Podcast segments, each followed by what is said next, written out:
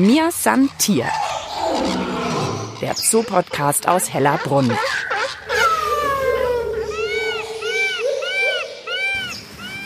Die faustgroße, hellbraune ägyptische Landschildkröte wird gleich auf die Waage gesetzt. Jonas, was tippst du? Ich würde so um die 170 Gramm tippen, Mischa. 170 Gramm. Na gut, dann sag ich einfach mal ein bisschen mehr. 200 Gramm ist mein Tipp. Und damit hallo und herzlich willkommen zu einer neuen Folge von Mir Santier. Heute mit mir, Mischa Drautz. Und wir lassen euch wieder so richtig hinter die Kulissen des Münchner Tierparks blicken. Jetzt sind wir gerade nämlich dabei, die Schildkröte zu wiegen. Jonas Homburg, zoologischer Volontär hier in Hellerbrunn, steht neben mir. Der war der mit diesem genauen Tipp 170 Gramm. Ich fand schon 200 Gramm recht genau. Warum machen wir das denn eigentlich gleich? Eine Schildkröte wiegen, die ägyptische Landschildkröte. Wir in Hellerbrunn bezeichnen uns ja als wissenschaftlich geleiteter Zoo.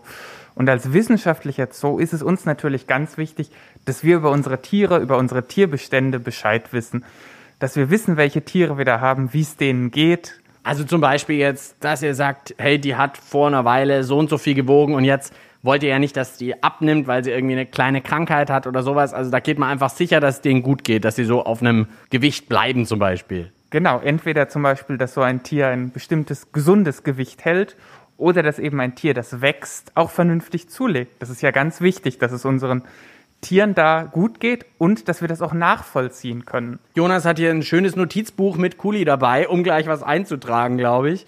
Der Norbert steht hinten als Tierpfleger auch noch dabei. Der wird jetzt gleich die Schildkröte auf die Waage setzen. Also ihr macht das zur Dokumentation und noch weitere Gründe? Naja, es steht schon auch die Wissenschaft dahinter, dass wir als Zoo Daten über unsere Tiere sammeln, die jetzt rein über das schauen wir, ob es dem Tier gut geht, hinausgehen sondern wo wir auch was zur Forschung, zur Wissenschaft wirklich beitragen könnten, indem wir hier mit unserem Tierbestand, mit so vielen Arten, über die man teilweise gar nicht so viel weiß, Daten erheben können. Also ein moderner Tierpark, das lernen meine Kollegin Tina und ich in unseren Podcast-Folgen auch immer wieder, ist ja eben nicht nur für seine Tiere hier vor Ort zuständig. Er kümmert sich auch viel um Artenschutz und um Umweltbildung und arbeitet auch mit Forscherinnen und Forschern weltweit zusammen. Und um Letzteres geht es uns diesmal. Wir haben euch ja schon in Podcast Folge 54 war es, soweit ich mich genau erinnere, einiges erzählt, wie der Tierpark und die Forschung zusammenarbeiten. Heute wollen wir euch jetzt mal ein weiteres konkretes Projekt vorstellen, an dem der Münchner Tierpark Hellerbrunn beteiligt ist. Dazu bin ich gleich auch noch mit Tierparkdirektor Rasem Baban verabredet. Aber jetzt sammeln wir erstmal tierische Daten, Jonas. Korrekt. Das machen wir jetzt und dafür setzen wir jetzt die Landschildkröte auf die Waage. Okay, jetzt schaue ich mal. Von einem Heuballen wird jetzt die Landschildkröte genommen und auf eine Küchenwaage, sage ich jetzt mal, gesetzt, die so ein bisschen wirklich wie meine Küchenwaage, wo ich Butter und Zucker für meinen Kuchen ablese. Letztlich einfach eine kleine Haushaltswaage. Und ich sehe schon, der Jonas gewinnt eindeutig 160 Gramm. Das ist jetzt ein Männchen, was wir da gewogen haben. Die Weibchen sind etwas schwerer, also für die Art lagst du gar nicht so weit daneben. Ah, okay, okay, okay. Und du erkennst jetzt, welche Schildkröte das ist? Das ist. Das ist die Schildkröte F4. Wir führen unsere Tiere eben mit bestimmten Nummern hier im Tierpark, einfach damit wir sie klar erkennen und zuordnen können. Das ist einfach ein Schildkrötenmännchen mit der Nummer F4. Und für das notiere ich hier jetzt eben die gewogenen 160 Gramm. Kopf eingezogen, ist wahrscheinlich auch gerade so ein bisschen irritiert, denkt sich, hui. Aber jetzt setzen wir es einfach schnell wieder, die Schildkröte, auf den Heuballen und Norbert deckt sie auch gleich wieder zu. Jetzt ist er wieder gelassen. Und jetzt schauen wir mal, was machen wir mit diesen 160 Gramm von Schildkröte F4? Ein Begriff, den nenne ich dir schon, nämlich jetzt, wir gehen damit jetzt zu Zims. Aber was das genau ist und was damit auf sich hat, das kann dir unser Tierparkdirektor Rasen Baban sehr gut erklären. Okay, dann vielen Dank, Jonas. Und wir sehen uns nachher in deinem Büro wieder, wo wir auch mit diesen Daten weiteres anstellen werden. Da kommt das Gewicht nochmal, da kommt die Schildkröte nochmal und da kommt Zims dann auch nochmal. Okay, ich bin gespannt auf Zims. Aber jetzt erstmal auf Rasen Baba. Mir san Tier. Der Zoo-Podcast aus Hellerbrunn. Diese Folge wird präsentiert von Froneri Schöller, offizieller Sponsor des Münchner Tierparks Hellerbrunn. Mir ist ein Tier der Zoo-Podcast aus Hellerbrunn und ich bin bei den Preschewalski-Pferden, den P-Pferden, ja, die ich besonders mag, muss ich zugeben, weil ich eben die im Tenloher Forst ja auch die P-Pferde mal besucht habe in einer Podcast-Folge. Auch die ist natürlich nachzuhören. Ja, und jetzt steht neben mir Tierparkdirektor Rasim Baban. Vielen Dank, Rasim, dass du dir die Zeit nimmst. Ja, ich freue mich immer beim Podcast mitzumachen. Ja, und jetzt wollen wir heute ein Projekt, wo ihr mit der Wissenschaft zusammenarbeitet, vorstellen. Species 360 heißt es. Das musst du natürlich erstmal erklären. Was ist das denn überhaupt?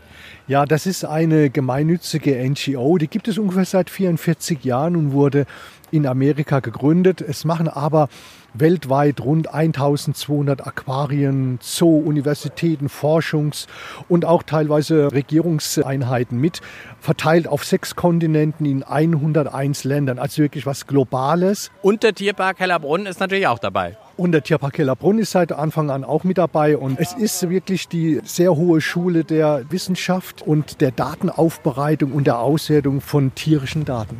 Man denkt ja in der heutigen Zeit, man hat super viele Daten. Jetzt habe ich aber tatsächlich gelesen, bei Tieren, sei es bei Säugetieren, Vögeln, Reptilien und so weiter, hat man tatsächlich nur bei einem ganz kleinen Bruchteil aller Tiere überhaupt belastbare Daten, jetzt zum Beispiel zu Fruchtbarkeit, Überlebensraten und so. Also da fehlen wirklich belastbare Daten. Wir wissen über Wildtiere noch relativ wenig. Wir sind dabei, Daten aufzubereiten, Daten zu sammeln über die letzten Jahrzehnte. Es sind auch viele Daten zusammengekommen. Aber jetzt war dann das große Problem, dass jeder seine Daten irgendwie unterschiedlich wertet, sammelt, auswertet, archiviert.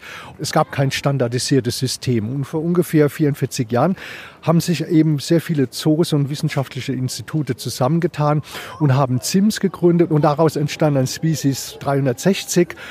Species 360 ist sozusagen die Organisation. ZIMS ist das Datensammeln. ZIMS hat mir der Jonas schon kurz angekündigt. Genau, ZIMS ist sozusagen die Datenbank, die sich dahinter verbirgt und die Organisation heißt Species 360. Warum heißt die so? Sag mal. Ja, weil wir eben 360 Grad, wir wollen global alles, was an Arten zusammenhängt, wollen wir datentechnisch erfassen, auswerten und der Wissenschaft zur Verfügung stellen. Die Auswertung dieser Daten ist extrem breit gefächert. Wir können Fortpflanzungsprogramme, Populationsmanagement und Biodiversitätsprogramme damit steuern. Und damit schließt sich so ein bisschen der Kreis eben zu unseren P-Pferden. Das ist nur eine Art, die dort auch gelistet ist in dieser Datenbank. Wenn man eine vom Aussterben bedrohte Art erhalten möchte, also ein Artenschutzprogramm starten möchte, dann muss man es wissenschaftlich betreuen, um eben zum Beispiel Inzucht oder andere negative Begleiterscheinungen bei der Nachzucht von solchen Arten zu vermeiden. Dazu brauche ich Daten und die müssen international abgeglichen werden, damit ein komplexes Populations- und Artenschutzmanagement auch funktionieren kann. Dazu benutzt man eben Species 360. Für ganz viele Artenschutz- und Naturschutzprojekte eigentlich wirklich so eine Grundlage, die man da schafft, um da eben auch richtige Entscheidungen zu treffen wahrscheinlich. Definitiv, also Species 360 ist weltweit die führende Datenbank für Wildtierdaten. Es gibt keine größere, keine bessere und keine professionell gemanagtere Datenbank als Species 360. Jeder kann sie sich gerne mal anschauen unter www.species360.org. Und diese Daten sind jetzt, also wir haben jetzt Gewicht ja gerade gesammelt bei der Schildkröte, sonst ist das wahrscheinlich auch noch Alter. Was sind noch weitere Daten, die man da sammelt? Im Grunde genommen alles, was man an Daten für ein Lebewesen zusammenbekommen kann. Das sind auch teilweise Bioproben, also das auch. Natürlich klar Alter, Gewicht, Stammbaum, besondere Krankheiten. Die Krankenakten sind alle von diesen Tieren bei uns in der Datenbank hinterlegt. Und damit kann man wunderbar natürlich auch Studien ableiten. Also wenn es neue tiermedizinische Medikamente gibt, haben die durchschlagenden Erfolg gehabt, ja oder nein? Gibt es spezielle Schutzimpfungen auch für Tiere? Ganz aktuelles Thema bei uns Menschen, die man man bei Wildtieren verabreichen kann, um sie zu schützen. Das alles kann ich nur auswerten, wenn ich diese Daten zusammentrage und wissenschaftlich auswerte. Das ist ja auch ein Act für euch, das wirklich immer zu machen und da einzutragen. Also schon auch eine große Aufgabe für einen Zoo, die ja irgendwie jetzt, wenn ich jetzt eine Besucherin und Besucher frage, gar nicht so auf dem Schirm ist oft. Ja, definitiv. Also unsere Arbeit bei Species 360 das ist so komplex und so umfassend. Deswegen läuft das schon seit vielen Jahren eher im Hintergrund. Wir wollen darüber auch mehr sprechen, aber das können wir über ein Tierschild am Gehege gar nicht erklären, sondern wir zeigen immer nur, wenn was positiv gelaufen ist, können wir sagen, wir waren erfolgreich. Aber was für eine mühsame Arbeit dahinter steckt, eben auch über Datenauswertung, das können wir alles gar nicht transportieren. Deswegen freut es uns, dass wir im Podcast, wo man ja doch ein bisschen mehr Zeit hat, es zu erklären, das Thema mal aufgreifen. Und tatsächlich, viele Artenschutzprojekte, über die wir auch berichtet haben, das ist immer klar, da denkt man sich, oh, da wird gut was gemacht. Aber die haben fast nur dann eine Chance, richtig gut zu sein, wenn sie eben auf solche Daten zurückgreifen kann. Definitiv. Jedes Artenschutzprogramm, jede Maßnahme im Populationsmanagement kann nur auf einer validen Datenbasis ausgeführt werden und sie muss auch nachhaltig ausgeführt werden, damit man eben für die Zukunft die Informationen, die man jetzt hat, dokumentiert, damit man auch zukünftig erkennen kann, ob man eine richtige Entscheidung getroffen hat oder nicht. Also das, was wir alles an Daten sammeln und auswerten, ist auch, ja, ich sage mal so, ein Pfund für die Zukunft, damit wir noch besser werden. Ich kann mal so ein Beispiel geben, was mittlerweile in der ZIMS-Datenbank alles schon vorhanden ist und wo auch schon wissenschaftliche Auswertungen und Studien davon abgeleitet werden. Und zwar, wir haben eine Wissensdatenbank zu mehr als 22.000 Arten. Wir haben 82 Millionen medizinische Tierdaten und wir haben 220 Millionen Datensätze über Wildtierhaltung in menschlicher Obhut. Also es ist ein riesiges Datenkonvolut und das muss man organisieren, muss man nicht so aufbereiten, dass die Wissenschaft und auch die Zoos damit arbeiten können. Jetzt ist deine Funktion auch noch, du bist Aufsichtsratsvorsitzender von Species 360. Was ist denn da noch deine Aufgabe? Ja, also seit äh, Januar diesen Jahres habe ich den Aufsichtsrat von Species 360 inne. Das hat mich gefreut, dass man mich dazu gewählt hat. Und wir erarbeiten die nächsten neuen Programme und erarbeiten die nächsten auch wissenschaftlichen Auswertungen, stellen es zur Verfügung für Universitäten, für Institute und für die zoologische Welt, um eben den Artenschutz, das Populationsmanagement, aber auch das Tierwohl, sprich auch die tiermedizinische Betreuung, immer auf den aktuellsten wissenschaftlichen Stand zu halten. Mir san Tier. Der Zoo-Podcast aus Hellerbrunn. Einfach zu finden und zu abonnieren auf allen gängigen Podcast-Plattformen wie Spotify und iTunes oder auf der Website des Münchner Tierparks hellerbrunn.de.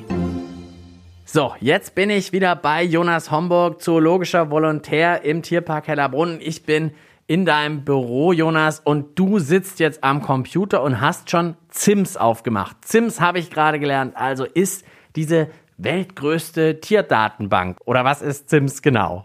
Die Abkürzung steht für Zoological Information Management System, ist tatsächlich die weltgrößte Tierdatenbank, in der Zoos rund um den Globus die Daten zu ihren Tieren eintragen und, und das ist hier jetzt der entscheidende Schritt, in denen nicht nur alle ihre Tierdaten eintragen, sondern aus dieser Datenbank, aus der man dann wiederum die Daten zur Verfügung stellen kann für Wissenschaft, für die Forschung, für den Artenschutz. Das war das, was Rasen Baban uns ja auch schon gesagt hat, dass daraus eben dann auch erfolgreiche Artenschutzprojekte zum Beispiel abgeleitet werden können. Und jetzt kommen wir wieder zu unserer ägyptischen Landschildkröte, denke ich mal, oder? Also die Daten haben wir ja gewonnen, diese 160 Gramm. Und jetzt geht es darum, diese Daten in ZIMS einzupflegen, glaube ich, oder? Genau das machen wir jetzt. Also, wir haben hier in ZIMS den Eintrag zu unserer ägyptischen Landschildkröte mit der Nummer F4 offen. Und ich trage jetzt hier das Datum ein. Ich trage ein, dass die Schildkröte 160 Gramm wiegt, speichere das und damit haben wir jetzt Daten genommen an der Schildkröte und jetzt in die weltgrößte Tierdatenbank eingetragen. Also davor gab es schon einen Eintrag von dieser Schildkröte, oder? Diese Schildkröte wiegen wir ja nicht das erste Mal. Deshalb konnte ich ja auch am Anfang ungefähr schätzen, wie viel die denn wohl wiegen könnte. Ah, du hattest da schon ein bisschen den Vorteil, okay. Genau, aber jetzt haben wir das Gewicht und jetzt kann ich dir nämlich zeigen, was das wirklich Spannende an Sims ist, weil F4 ist jetzt eine ägyptische Landschildkröte hier. Aber die Frage ist doch jetzt, diese 160 Gramm, ist das typisch für eine ägyptische Landschildkröte? Die jetzt in diesem Fall 13 Jahre alt ist. Diese Datenbank sozusagen zu nutzen, das schauen wir jetzt mal uns an. Genau, wir machen hier jetzt einfach eine Abfrage über diese Datenbank über alle männlichen ägyptischen Landschildkröten, die in dieser Datenbank mit Gewichten eingetragen sind. Okay, der Jonas klickt hier, öffnet sich zack, eine Grafik. Letztlich einfach nur ein Diagramm, was in dem Fall von 175 ägyptischen Landschildkröten, die da in den Zoos rund um den Globus gewogen wurden, einfach aufträgt, wie viel haben diese Landschildkröten in einem bestimmten Alter gewogen. Und wir sehen jetzt, mit ihren 160 Gramm liegt diese ägyptische Landschildkröte für eine männliche ägyptische Landschildkröte ihres Alters ziemlich im Durchschnitt. Ich will natürlich rausfinden, was war hier so die kräftigste, die war so knapp über 200 Gramm. Na guck, das habe ich auch einmal getippt. Es hätte sein können. Also da, meine Schildkröte, die ich am Anfang getippt hätte, 200 Gramm, die wäre natürlich ganz schön an der oberen Skala gewesen. Das wäre so gewesen. Jetzt schauen wir mal weiter runter, was wir noch erkennen können. Das sind jetzt Lebensdaten. Also wie alt jetzt Tiere werden. Wie alt Tiere werden, wie viele Nachkommen sie bekommen, in welchem Alter sie diese Nachkommen bekommen. Und das möchte ich dir jetzt konkret an einem Beispiel zeigen, was jeder kennt, nämlich das Zebra. Zebra, ja, ist ja auch hier im Tierpark Hellerbrunn zu sehen. Und jetzt schauen wir mal, also Zebraarten, was wir jetzt daraus aus Zims gewinnen können. Wir haben jetzt hier konkret die Daten für das Hartmann-Bergzebra, was wir ja auch in Hellerbrunn haben. Und hier kannst du zum Beispiel sehen, wann und welchen Nachwuchs kriegt so eine Zebrastute. Du siehst hier jetzt zum Beispiel im Diagramm, Zebrastuten kriegen ihren Nachwuchs in der Regel zwischen dem dritten und dem 20. Lebensjahr. Dann wie viele Zebra-Babys geboren werden. Und da ist ein Riesenbalken nur bei der 1 und ein Mini, Mini, Mini bei der 2. Also eigentlich immer nur ein Zebra-Baby. Hartmann-Bergzebras kriegen eigentlich immer nur ein Fohlen und auch nur ein Fohlen alle zwei bis drei Jahre. Bei der 2 gibt es sozusagen so einen Mini-Balken, also mal Zwillinge. Genau, als große, große Ausnahme. Okay, jetzt schaue ich mal noch, was gibt's hier noch für Daten? Mei, das ist ja, also für Zebra-Fans wäre dieses Sims hier ein Fest. Jetzt schaue ich mal, was es hier noch für Daten gibt. Da gibt's noch Alter, wie alt Zebras werden. Genau, das ist ja auch total relevant, wenn man zum Beispiel jetzt überlegt, Tiere, die gefährdet sind, wie alt können denn die noch werden? Zum Beispiel, können die dann noch so und so viele Jungtiere bekommen? Total wichtig. Und auch hier beim Zebra können wir zum Beispiel schauen, wie alt wird denn so ein Zebra? Und man sieht jetzt, die meisten Zebras werden selten älter als 15 bis 20 Jahre. Jetzt würden ja manche vielleicht schon sagen, naja, die Daten sind jetzt von Tieren, die in Tierparks, in Aquarien und so weiter sind. Das ist doch ganz anders wie im natürlichen Lebensraum. Also völlig anders ist es sicher nicht. Es sind halt die besten Daten, an die wir herankommen. Denn keiner kann 20 Zebras in Namibia über Jahre und Jahrzehnte hinterherlaufen, um zu dokumentieren, was die da eigentlich so tun und wie deren Lebensdaten so sind. Aber wir hier in Zoos und vor allem die Zoos alle zusammen, das sind ja viele, die viele Daten bereitstellen können. Das ist dann eine gute Annäherung, mit der man arbeiten kann. Okay, dann lass jetzt zum Schluss vielleicht noch einmal wirklich klar machen, was können Forscherinnen und Forscher jetzt aus diesen Daten gewinnen? Naja, machen wir es an einem Beispiel. Machen wir es am Beispiel einer Schildkrötenstudie. Das ist jetzt ein kleiner Brückenschlag zurück zum Anfang. Da ist nämlich kürzlich eine Studie publiziert worden, zu der auch Daten von Schildkröten aus Hellerbrunn beigetragen haben. Da ging es ums Alter. Schildkröten sind ja nun dafür bekannt, dass sie durchaus sehr alt werden können. Unsere Riesenschildkröten teilweise 160 Jahre alt. Überleben uns auf jeden Fall beide, Jonas, zusammen vielleicht sogar. Kann gut sein. Trotzdem werden ja auch diese Schildkröten älter. Und das kennen wir von uns selber. Alt werden bedeutet altern bedeutet körperlichen Verschleiß. Als Schildkröte noch langsamer werden vielleicht. Und das war jetzt genau der Punkt. Forscher haben nämlich mit den Daten, die zu Schildkröten aus zoologischen Gärten aus Zims gekommen sind, konnten die zeigen, unter guten Lebensbedingungen, zum Beispiel unter den guten Lebensbedingungen eines zoologischen Gartens, scheinen Schildkröten kaum oder fast gar nicht zu altern. Das heißt eigentlich, die sind hier irgendwann unsterblich, oder was willst du mir sagen? Nein, wir haben hier keine unsterblichen Schildkröten. Aber was ich dir sagen will, ist, dass die Wahrscheinlichkeit, dass die Schildkröte stirbt, hat nichts mit ihrem Alter zu tun. Normalerweise ist klar, je älter wir werden, umso größer die Wahrscheinlichkeit, dass wir irgendwann sterben. Bei den Schildkröten, die man da analysiert hat, da ist das aber nicht so. Das heißt jetzt nicht, dass die Schildkröte unsterblich ist. Die stirbt schon irgendwann. Die stirbt irgendwann, weil sie eine Krankheit hat oder dergleichen. Aber die Wahrscheinlichkeit, dass sie diese Krankheit kriegt, ist sozusagen bei der 50-jährigen Schildkröte ähnlich groß wie bei der 140-jährigen. Genau. Also krass. Also die Schildkröte ein nicht alterndes Vorbild. Zumindest da, wo die Umweltbedingungen passen, altern sie offenbar kaum.